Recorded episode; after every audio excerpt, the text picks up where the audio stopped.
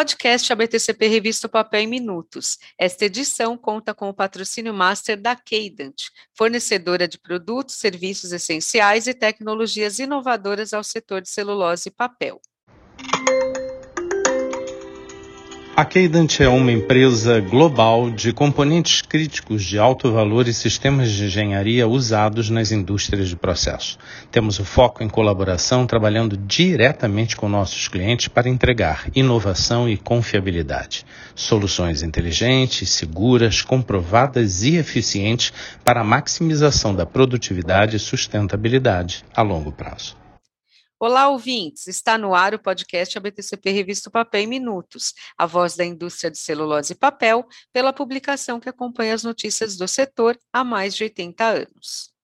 E nesta edição do nosso programa, apresentaremos a todas e a todos a revista Papel em Minutos de setembro com os seguintes destaques editoriais. Veracel em 30 anos tema da nossa reportagem de capa, e teremos a participação da convidada Dienane Brandão, gerente de desenvolvimento humano organizacional da companhia. E os desafios da conclusão da primeira fase do projeto Puma 2 da Clabin, com o nosso entrevistado especial Francisco Rasolini, diretor de tecnologia industrial, inovação e sustentabilidade da empresa. Vamos saber também do colunista professor Carlos Baixa os motivos dos preços da celulose estarem caindo nos Estados Estados Unidos e na China em julho e agosto e o porquê de se manterem estáveis na Europa neste período. E teremos também como convidado especial para falar sobre legislação de resíduos sólidos o advogado Fabrício Soller, sócio da Felsberg Advogados, que é professor, consultor jurídico da ONU para o Desenvolvimento Industrial e da Confederação Nacional da Indústria e organizador do Código dos Resíduos e autor do livro Direito dos Resíduos, Jurisprudência. Falaremos ainda sobre destaques de notícias da coluna Radar, Ponto de Vista e assuntos de outras reportagens da O Papel de Setembro. Começando então pela reportagem de capa, o aniversário de 30 anos da Veracel é o tema desta matéria este mês. A fábrica, que representa uma joint venture entre a Suzana e a História Enzo, instalada em Eunápolis, no sul da Bahia, é responsável pela reprodução anual de 1,1 milhão de toneladas de celulose de fibra curta e tem inúmeros motivos para comemorar as conquistas somadas até aqui. Mas mais do que isso, caros ouvintes, a Veracel reúne outra série de motivos para seguir empenhada na busca por novos êxitos. E para fazer um balanço sobre a contribuição de cada colaborador na história que a Veracel vem construindo e ressaltar a importância de contar com esse mesmo time de profissionais para consolidar as metas traçadas para as próximas décadas, nossa convidada é Dianane Brandão, gerente de desenvolvimento humano organizacional da companhia. Quando penso nas conquistas da Veracel ao longo desses 30 anos,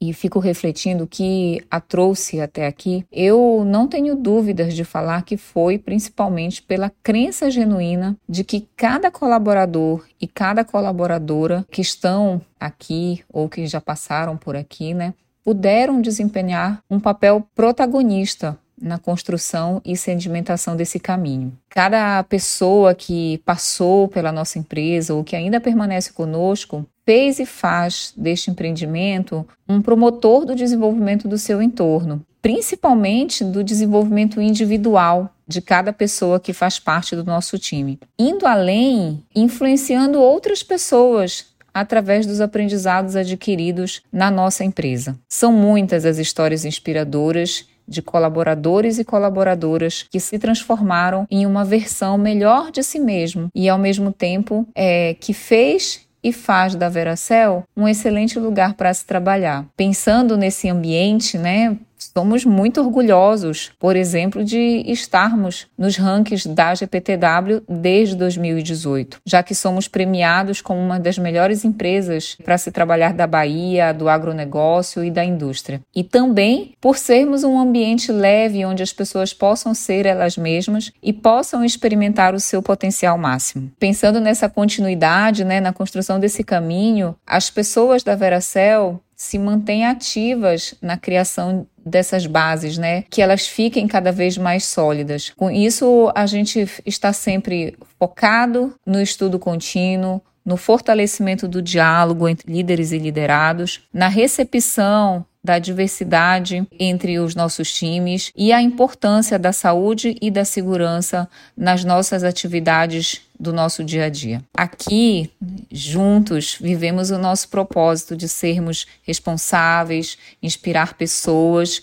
e valorizarmos a vida, todos os tipos de vida. E, acima de tudo, estarmos em constante transformação.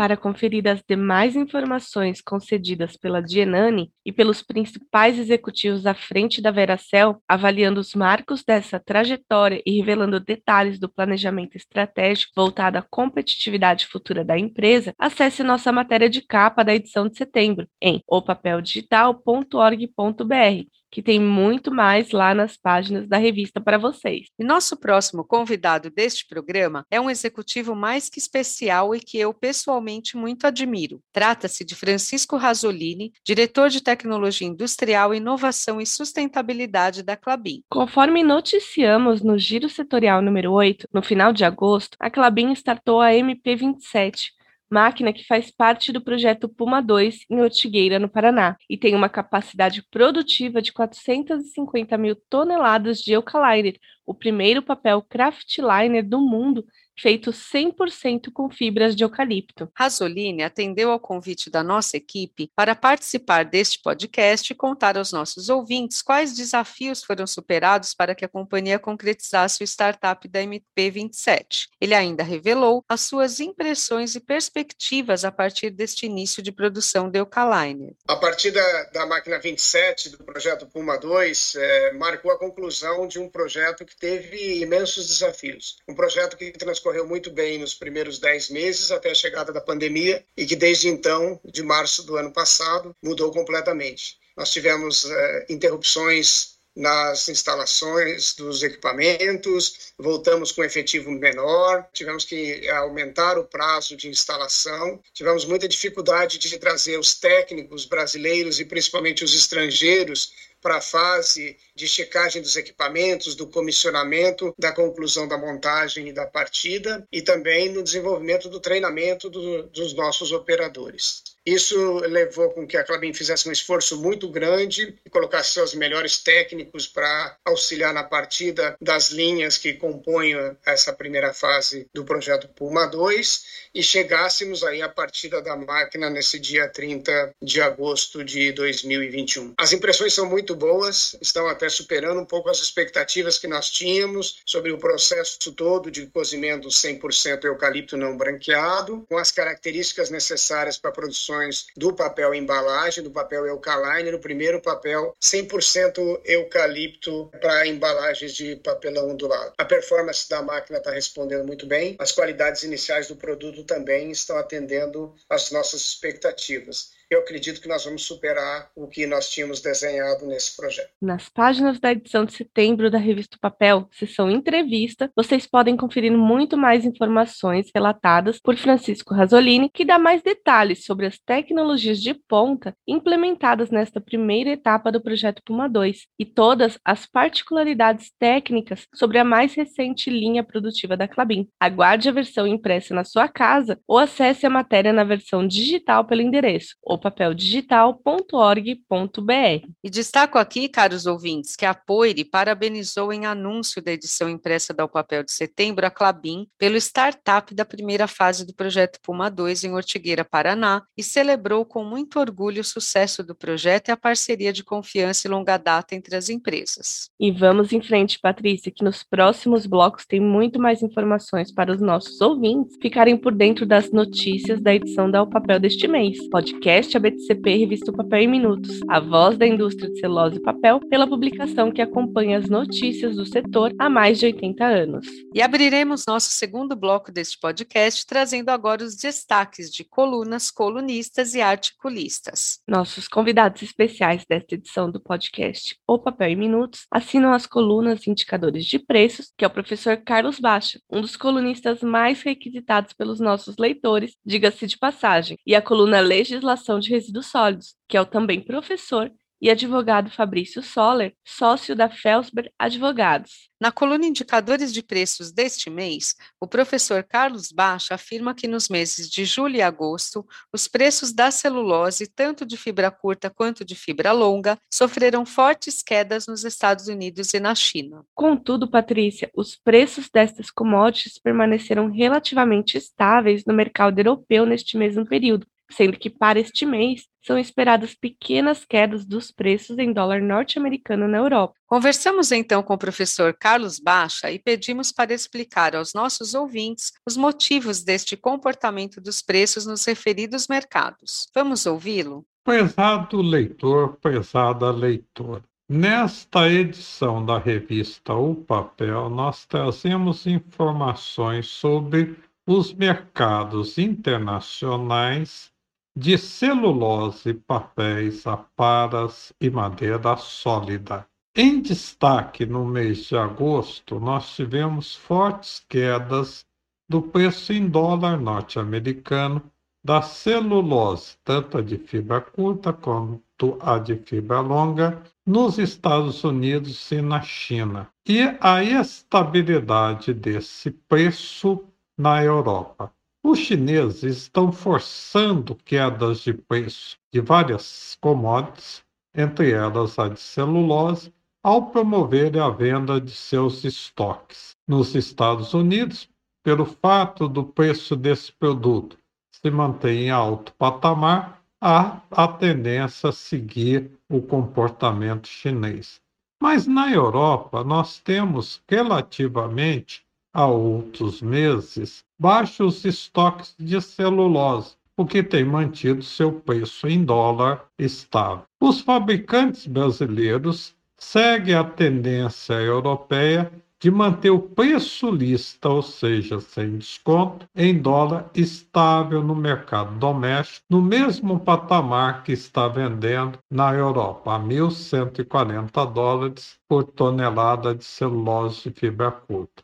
No entanto, descontos estão sendo dados no mercado doméstico porque nas exportações os fabricantes brasileiros não conseguem esse valor e a celulose é vendida na China abaixo de 700 dólares por tonelada. Boa leitura da coluna. Professor Baixa, muito obrigada pela sua participação no nosso podcast ABTCP Revista Papel em Minutos e convidamos nossos ouvintes a acessarem o site opapeldigital.org.br para conferir mais informações trazidas nesta edição pelo professor Baixa sobre o comportamento de preços de madeiras e também de papéis. E vamos seguir nosso papel minutos conversando agora com o colunista de legislação de resíduos sólidos, Fabrício Soller. Olá, doutor Fabrício. É uma grande honra contar com sua presença neste podcast ABTCP Revista Papel em Minutos pela primeira vez. E vamos começar nossa entrevista perguntando: qual a sua avaliação sobre os avanços da Política Nacional de Resíduos Sólidos no Brasil desde que ela foi implantada?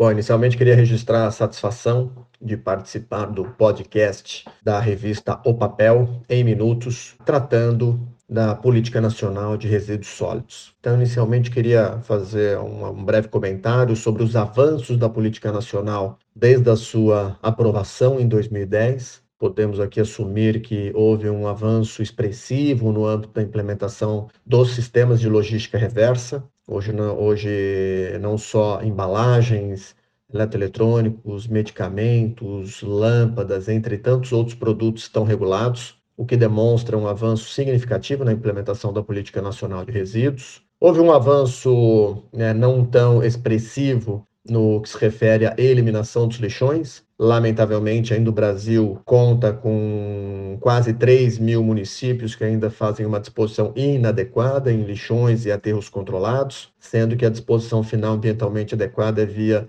aterro sanitário. Mas, de toda forma, num balanço, acho que a, a, implementação ela é positiva. Naturalmente, demanda maiores esforços, empenhos, recursos financeiros, tecnológicos, mas nos últimos 10 anos, sem dúvida alguma, é, é possível depreender uma melhoria na gestão e no gerenciamento dos resíduos em território brasileiro. Doutor Fabrício, fazendo um giro pelo Brasil, qual estado que o senhor indica como exemplar nesta evolução e por quais motivos? Em termos de estado, né, se haveria algum estado que, é, que seja destaque.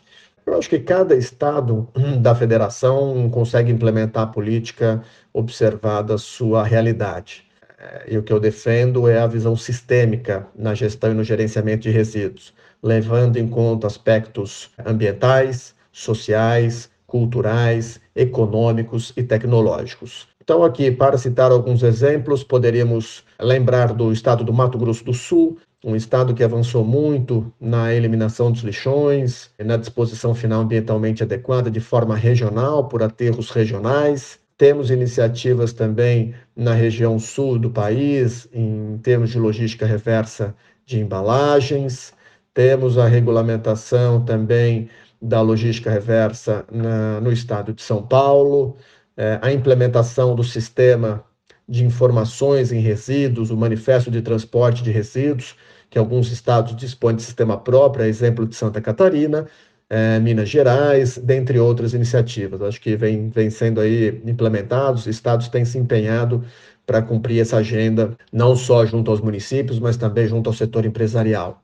E para encerrar nosso bate-papo, doutor Fabrício, pergunto: quanto ao acordo setorial assinado pela indústria de celulose e papel, qual o seu balanço sobre o total de empresas signatárias e quais as consequências para as que ainda estão pendentes desta assinatura? Quanto ao acordo setorial assinado pela indústria de celulose e papel, faço um balanço positivo, acho que é um marco no Brasil é, a assinatura do acordo em novembro de 2015. Tivemos aí um, um, avanço na implementação do sistema de logística reversa, na recuperação de materiais, a recuperação de aparas, utilização de aparas para a fabricação de novas embalagens, novos materiais, então potencializando os números da reciclagem de papel e papelão no Brasil. Então, acredito que a assinatura do acordo foi um marco a expectativa é que este acordo seja renovado, seja estendido, tendo em vista os benefícios que têm sido auferidos aí, especialmente com a capacitação e estruturação das cooperativas de catadores de materiais recicláveis, que vem demonstrando aí uma forte profissionalização nos últimos anos, com resultados palpáveis, celebração de termos, contratos, e que isso tem resultado naturalmente uma melhora da qualidade de vida das catadoras e do, dos catadores de materiais recicláveis. Bom, essa é a minha contribuição. Mais uma vez, esse podcast da revista O Papel, em minutos, um agradecimento especial aos ouvintes e aos parceiros da revista. Nossos agradecimentos especiais ao Dr. Fabrício Soller, especialista na área de legislação de resíduos, que falou aos nossos ouvintes com ampla propriedade que ele tem neste assunto tão relevante ao setor de celulose e papel. Vamos fechar este nosso segundo bloco do podcast ABTCP Revista Papel em Minutos, indicando aos nossos ouvintes a leitura do artigo Ponto de Vista desta edição, assinado por Hans Klein, membro da ABTCP e da Associação Catarinense do Bambu, sobre o tema Bambu, biodiversidade e florestas plantadas. Portanto, convidamos a todos e a todas para conferir o ponto de vista e todos os demais conteúdos dos colunistas da revista o Papel deste mês em revistapapeldigital.org.br ou aguardem a sua edição impressa ser entregue em suas residências. E vamos em frente, caros ouvintes, com o nosso podcast ABTCP Revista o Papel em Minutos, a voz da indústria de celulose e papel, pela publicação que acompanha as notícias do setor há mais de 80 anos. Nosso terceiro e último bloco deste podcast, O Papel em Minutos, traz aos ouvintes algumas das principais notícias da coluna Radar, um resumo das reportagens sobre mercado e o ABTCP Talks primeira rodada e nossos agradecimentos aos anunciantes da edição impressa da revista o Papel de setembro. Começando com as reportagens, vale conferir em revistapapeldigital.org.br uma matéria que traz um apanhado geral sobre todas as lives do ABTCP Talks, transmitidas pelo Instagram e canal do YouTube da associação. Sim, caros ouvintes, para quem não teve oportunidade de acompanhar todas as apresentações do ABTCP Talks, esta reportagem assinada pela Thaís Sante, jornalista que está aqui comigo todas as terças-feiras na condução dos podcasts ABTCP, traz as visões das lideranças sobre inovação, negócios e tecnologias. Aproveitando esta deixa, Patrícia, agradeço a todos e a todas pela audiência e destaco também como dica de leitura a reportagem sobre mercado elaborada com base em dados divulgados na mais recente conferência Fast Markets RISE. Quem não participou do evento pode conferir em revistapapeldigital.org.br ou nas páginas da sua edição impressa deste mês esta reportagem intitulada O Novo Ponto de Equilíbrio do Setor de Papel e Celulose. E adianto, especialistas da Fast Markets RISE sinalizam turbulências no cenário socioeconômico latino-americano